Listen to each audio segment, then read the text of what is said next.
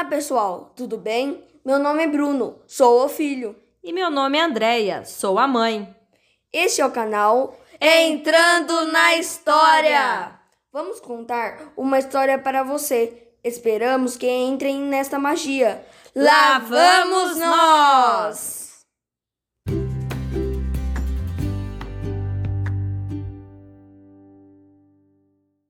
A centopeia que pensava. De Herbert de Souza, Betinho. Ilustrações de Bia Salgueiro. Editora Salamandra. A centopeia estava muito feliz com ela mesma. Gostava de suas cem perninhas. Afinal, aquelas pernas todas nunca faltariam. E não sabia de ninguém no mundo com tanta perna junta. Além disso, tinha descoberto que não era só pernas, agora era muito cabeça. Podia pensar, sabia que podia, só que não tinha prática e resolveu treinar. Vamos pensar, disse ela, e começou. Que coisa curiosa! A gente pode ter ideias, inventar histórias, fazer as coisas acontecerem dentro de nossa cabeça, antes que aconteçam fora. A gente pode descobrir o segredo da vida, dos planetas, com um grande microscópio ou uma luneta. A gente pode fazer muito bem ou muito mal para os outros e pode até mudar o mundo. Tudo isso apenas com o pensamento. É preciso pensar. Será que a gente só pensa quando está na escola, junto com a professora? Ou a gente pensa e aprende a todo instante, em todo lugar? Pensando, pensando, a centopeia decidiu ter uma ideia nova por dia. E aí descobriu que pensar não é tão fácil. Pensar dá trabalho, custa esforço, é preciso vontade firme. E foi em frente. Vou experimentar durante uma semana. Na segunda-feira, resolveu pensar grande, olhou para o céu e se perguntou o que eram aqueles pontinhos luminosos brilhando lá em cima. Serão olhinhos a nos olhar? É uma festa lá longe.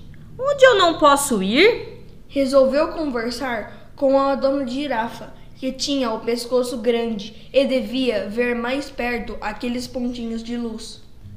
Dona girafa, me diga, o que é aquilo tão bonito lá em cima? São estrelas, dona centopeia. E o que é estrela? Estrelas são bolas de fogo imensas que giram lá no espaço há bilhões de anos-luz, ou mais, algumas estão tão longe que acabam, mas continuando a ver sua luz, que ainda não acabou de chegar aqui. Meu Deus! E eu que não sabia disso! Eu que achava minhas cem perninhas uma coisa espetacular. Que fantástico é viver neste mundo ao lado de tantas estrelas. Mas por que o fogo delas não nos queima? É que estão muito longe e aqui só chega esse pontinho de luz. Dona Centopeia gostou da experiência de pensar e descobriu que se aprende com os outros quando não se sabe pensar sozinha. Perguntar também é aprender ficou intrigada com o fato de que a gente já nasce sabendo umas coisas e outras tende a aprender. A abelhinha, por exemplo, já nasce sabendo voar e fazer mel, mas não sabe o que é uma estrela. Na terça-feira, Dona Centopeia resolveu pensar pequeno e se perguntou qual era a menor coisa do mundo. Olhou ao redor e pensou que era a Joaninha, mas logo viu uma formiguinha e depois uma pedrinha tão pequena que ela quase não conseguia enxergar. Se deu conta de que seus olhos só chegavam a um ponto, mas que, depois dele, deveriam existir outras coisas muito menores, as quais ela não podia ver. Impressionada com sua descoberta, a centopeia meditou. Quando eu pensei grande, descobri as estrelas com um tamanho sem fim. Agora descobri coisas tão pequenas e também sem fim. E concluiu: Esse mundo é um grande mistério. Na quarta-feira, Dona Centopeia resolveu filosofar e chamou a coruja para uma conversa. Dona Coruja, a senhora que fica com esse olho aberto o tempo todo já deve ter visto muita coisa e sabe muito da vida. Então me diga, o que é a vida e a morte? Por que os bichos nascem, crescem e depois morrem? Dona Centopeia, que pergunta mais difícil?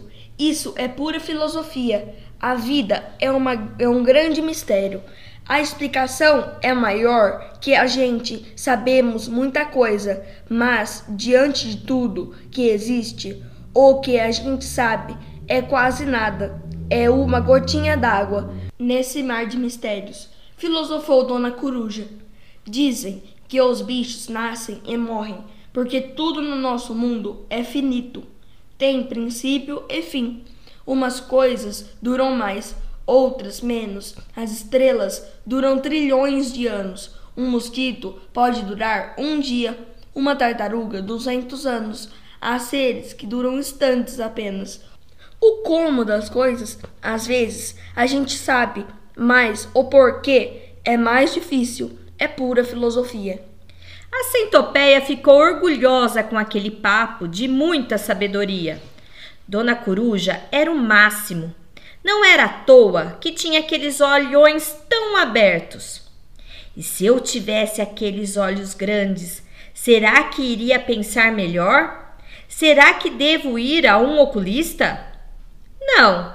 Pensando bem, acho que meus olhos estão bem assim. Afinal, posso pedir a ajuda de Dona Coruja quando precisar. Na quinta-feira foi o dia dos números. Resolveu contar. As estrelas desistiu. Eram muitas. Começou então pelas pedrinhas no caminho e quase ficou desesperada de tanta pedrinha que encontrou. Depois contou as árvores, que era um pouco mais fácil, mas não podia contar as folhas, que eram demais. No caminho encontrou um formigueiro, mas desistiu depois do terceiro milhão. De tanto contar, a centopeia estava ficando meio maluca. Queria contar até as próprias perninhas. Gente, contar tem limite. Mas prosseguiu. Foi ao rio e contou os peixinhos. Foi à floresta e contou todos os bichos que encontrou.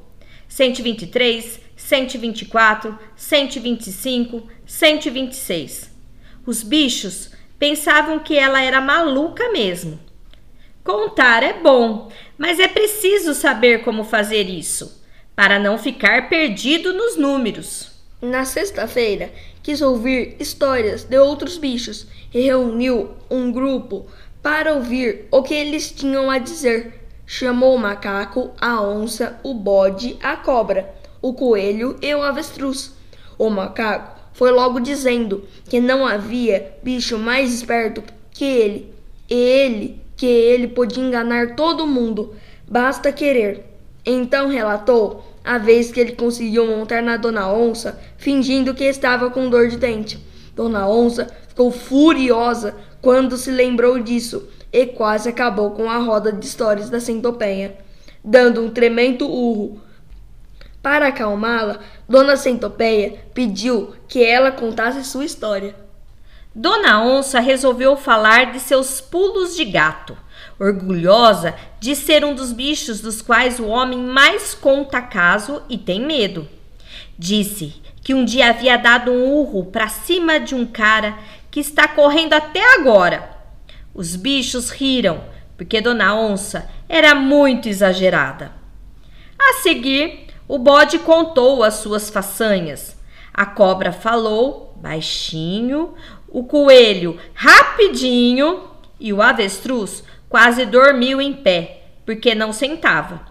A centopeia só se divertia. Contar histórias é muito bom, pensou. Quero fazer outras reuniões como esta e chamar mais bichos para um papo. No sábado, Dona Centopeia resolveu dar um descanso ao pensamento e dedicar o dia à preparação de uma festinha para todos aqueles bichos que haviam ajudado a pensar. A festa foi no domingo. Muita comida, muita bebida e até enfeites.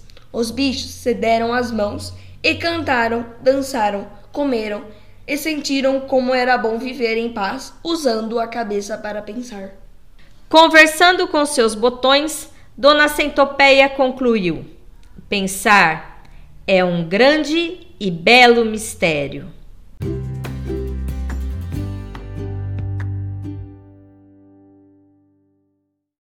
Gostaram da história de hoje?